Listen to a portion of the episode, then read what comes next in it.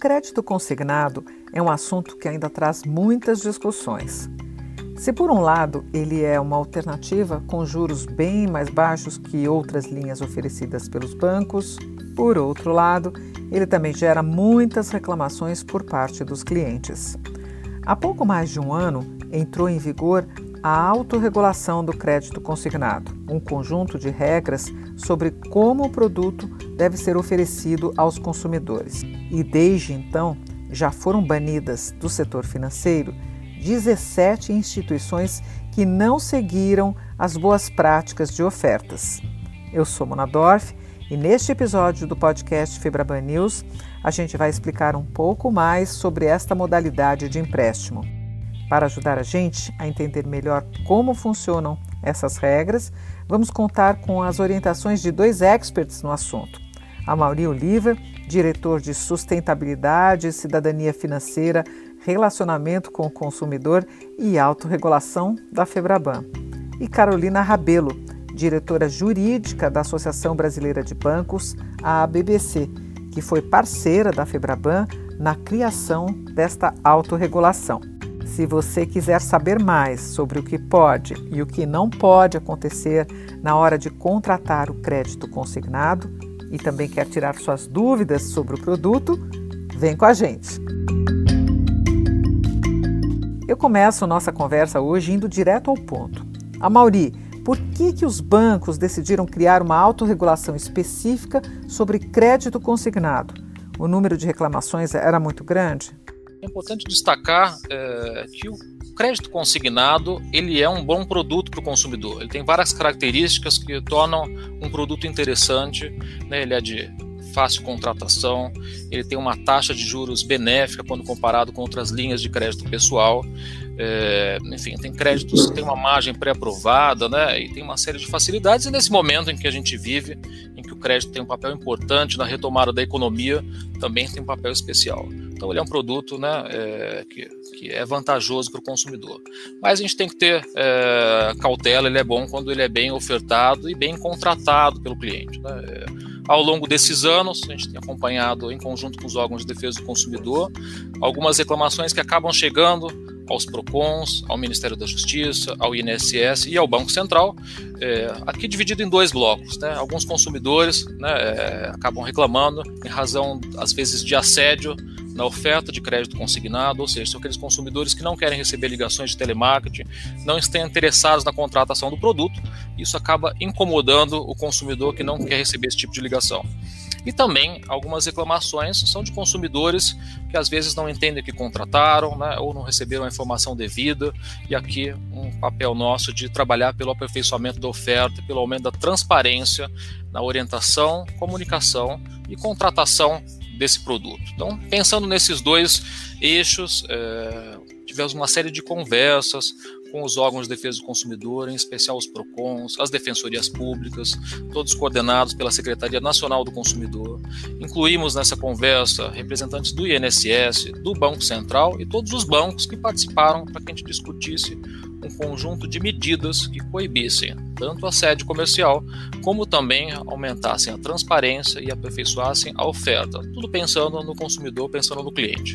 E depois dessas medidas, eh, nós criamos aqui um modelo de autorregulação. Hoje nós temos aqui 33 bancos e 99% do mercado de consignado. Essa autorregulação entrou em vigor em janeiro do ano passado. Né? Ela ainda é uma diria, um sistema novo, recente, uma criança, né, mas que a gente tem trabalhado para evoluir e fortalecer cada vez mais. Mas por que os bancos escolheram tratar desse assunto por meio da autorregulação, Amauri? Por ser um tema que impacta tantos clientes, não seria melhor que fossem criadas leis ou regulações do Banco Central? Eu sou um grande entusiasta dos sistemas de autorregulação. A gente já tem aqui um sistema de autorregulação da Febraban já há mais de 10 anos. E a partir do momento em que a gente junta uma série de órgãos públicos, privados, né, tem um empenho para construir compromissos que são voluntários, é, eles acabam tendo um, uma participação direta, um envolvimento, todos discutem esses é, compromissos e eu entendo aqui que é, quando a gente publica esses compromissos há uma vontade, um empenho é, de tirá-los do papel né, e, e acompanhá-los para que a gente consiga o nosso grande benefício, que é né, prevenir e mitigar conflitos. Tá? A gente ter um mercado mais transparente, mais ético, mais saudável.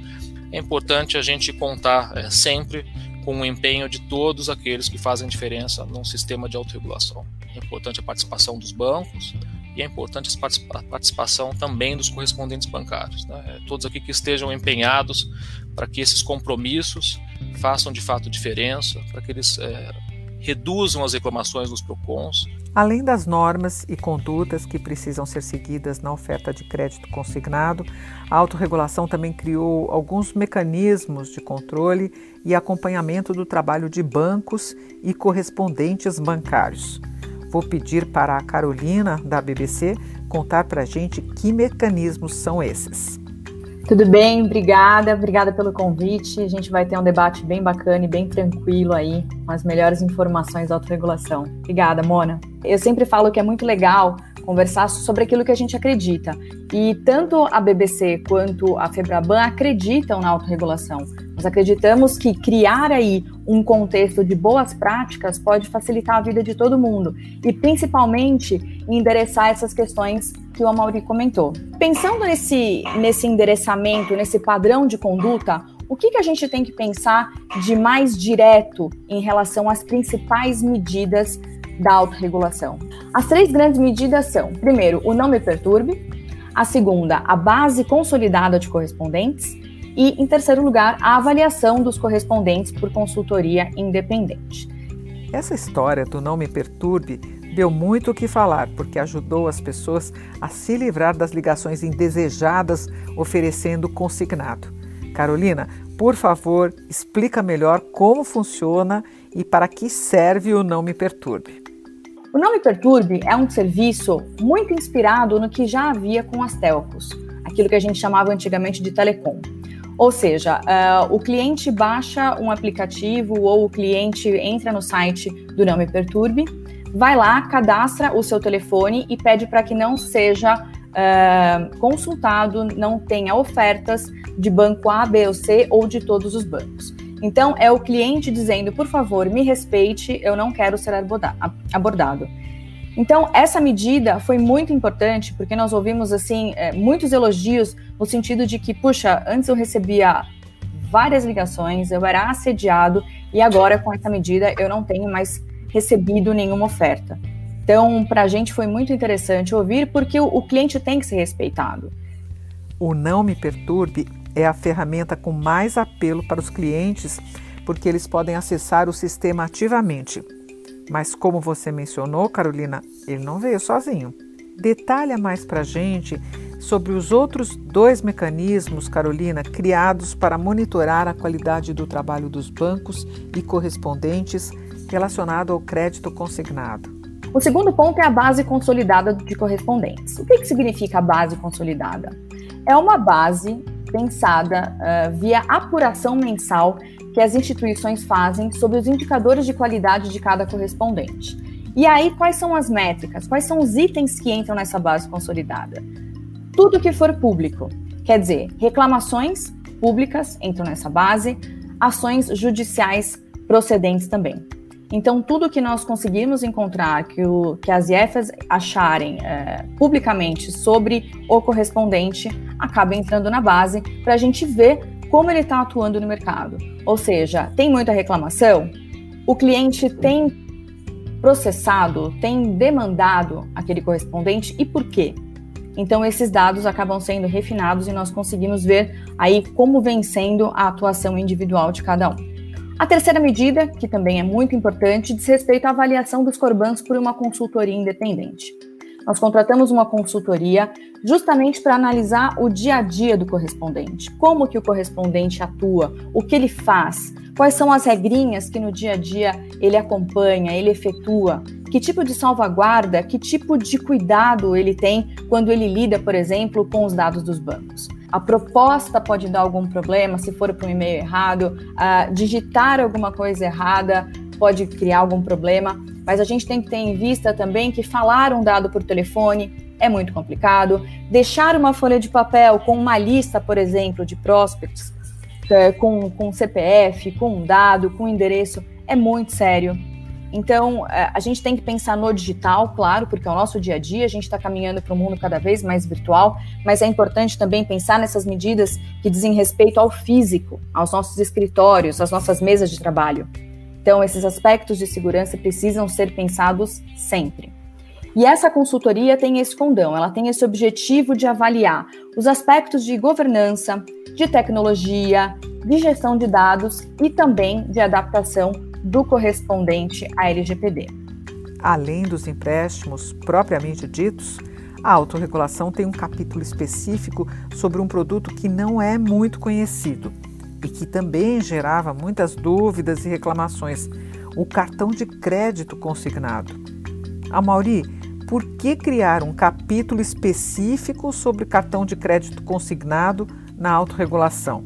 Depois é, da implementação do nosso modelo, surgiu uma nova demanda da própria Secretaria Nacional do Consumidor, preocupada com o aumento de reclamações, principalmente é, voltadas ao cartão de crédito consignado, embora o cartão de crédito já estivesse incluído na nossa autorregulação. Tivemos uma série de reuniões, discussões com a Senacom, com a Secretaria do Consumidor, com os órgãos de defesa do consumidor e criamos então um capítulo para detalhar é, a importância da transparência e também é, compromissos voltados para a oferta do cartão consignado. Né? Então, bojo desse novo capítulo, criamos novas regras, novos compromissos. Né? Hoje, todos aqueles que receberem é, o cartão consignado recebem uma série de informações, orientações de como usar esse produto orientações sobre as características é, do cartão consignado. É, foram aqui incluídos novos compromissos em relação ao plástico, informações mínimas, o tema de consentimento esclarecido é uma boa prática que surgiu do diálogo com o INSS, com os convênios do INSS, foi estendido a todas as operações e contratações, é o recebimento de um material informativo que hoje todo consumidor recebe, limitações de de, de, prazo, né, para que aquela dívida não seja uma dívida eterna. É, aqui também uma amortização mensal do mesmo valor e constante, para que desde o consumidor não, não utilize o cartão, né, é, e aí naturalmente vai ter um, um novo valor. A exemplificação do, do, cartão em todos os documentos formulários do produto. O consumidor muitas vezes tinha dúvidas se ele estava contratando um cartão consignado ou um empréstimo consignado. Então são várias medidas aqui para orientar o consumidor e distinguir o que é empréstimo do que é cartão consignado, que tem outras características. E também algumas medidas é, bastante importantes, como a vedação da contratação do saque por telefone. Esse era um pleito antigo dos órgãos de defesa do consumidor. Hoje, né, por meio da autorregulação, um compromisso de que não existe mais essa contratação, pode existir apenas uma oferta para aqueles que desejam receber essas ofertas. E limites também nos saques do cartão. Um outro ponto importante que a autorregulação traz são as informações que têm de ser passadas para o cliente na hora em que ele contrata o crédito consignado. Carolina, esse tipo de procedimento já não deveria fazer parte do padrão de atendimento dos bancos? Parece até um pouco óbvio falar que a gente precisa municiar o cliente de informações. A gente precisa falar o que ele está contratando, né? Porque tem sim, de fato, uh, situações em que o cliente sai desinformado, que o cliente contrata, o, o interesse dele acaba sendo muitas vezes sanar aquele problema com o dinheiro que ele está tomando e ele acaba não sabendo o que ele está fazendo. Então, que tipos de informações a gente é obrigado a passar no momento do contrato? O nome do banco que o cliente está contraindo empréstimo, o, a data do contrato, ou seja, que dia que saiu o contrato dele, o número do contrato para uma eventual reclamação, para alguma eventual dúvida, os canais de atendimento daquela instituição que ele acabou de contratar, ou seja, onde que ele liga se ele tiver algum problema, se quiser quitar, se, se quiser, enfim, qualquer dúvida que ele tiver, para quem que ele vai ligar. Então ele tem que saber disso. O valor total do, empréstimo global e também a quantidade de consignações e o valor delas, ou seja, as parcelas precisam estar claras para o cliente, ele tem que saber até quando ele vai pagar e quanto ele vai pagar por mês. Isso tudo para a gente ter transparência e clareza no momento em que o cliente toma o empréstimo, toma aquele recurso e depois ele tem que pagar. E pode parecer até simples isso, né? Mas a gente tem que bater nessa tecla para ficar automático. Então a gente reitera isso uh, no âmbito das IFs para justamente tudo ser uh, cumprido, tudo ser seguido e os nossos riscos aí de, de reclamações serem diminuídos. A autorregulação não definiu apenas as regras para oferta e contratação de crédito consignado. Também foram criadas punições para quem não segue essas regras, conforme falamos na abertura deste episódio. A Mauri, quais punições podem ser aplicadas para os bancos e correspondentes bancários que não cumprirem o que determina a autorregulação? Falamos em 17 instituições banidas do setor financeiro. Como acontece esse processo? Em relação às sanções, é, é, naturalmente quem descumpre as regras está sujeito a sanções. Né? Criamos aqui medidas administrativas em relação ao, ao, ao, monitoramento da qualidade dos correspondentes bancários. Aqueles que estão em desacordo recebem no primeiro momento uma advertência, numa reincidência, uma suspensão por cinco dias úteis. Essa suspensão é feita por todos os bancos que fazem parte da autorregulação, porque muitos correspondentes prestam serviço para mais de uma instituição. Então ela é feita de forma simultânea por todos os bancos participantes. E, dependendo das reincidências, as medidas vão subindo 10 dias, 20 dias, 30 dias, até que eventualmente ele seja suspenso definitivamente de novas contratações, aqui na sexta reincidência. Também há sanções às instituições financeiras que não cumprem os compromissos de autorregulação. Primeiro momento, uma advertência, a multa variando aqui em relação ao porte e à gravidade da infração, e por fim, a exclusão do sistema de autorregulação com a informação e comunicação tanto ao Senacom como ao Banco Central, que são os reguladores. A gente já aplicou 450 medidas administrativas, sendo que 17 desses correspondentes foram suspensos permanente, permanentemente. Essa autorregulação realmente trouxe muitas novidades relacionadas ao crédito consignado. Quem estiver nos acompanhando agora e tiver alguma dúvida ou quiser conhecer essas novas regras, o que deve fazer, Carolina? Essas normas estão disponíveis para consulta? Tudo que nós fazemos, uh, todos esses mecanismos são divulgados nas nossas páginas. Então, na página da BBC tem um ponto que fala sobre autorregulação do consignado, na página da Febraban também tem. Então, tudo que tem a ver com a autorregulação fica sempre muito disponível e de muito fácil acesso. Para finalizar, Carolina, olhando para todo esse processo de construção da autorregulação do crédito consignado, qual é a sua avaliação? Ideia é essa sensação de time mesmo, todo mundo criando um ambiente de negócios que seja mais saudável e que todo mundo fique satisfeito.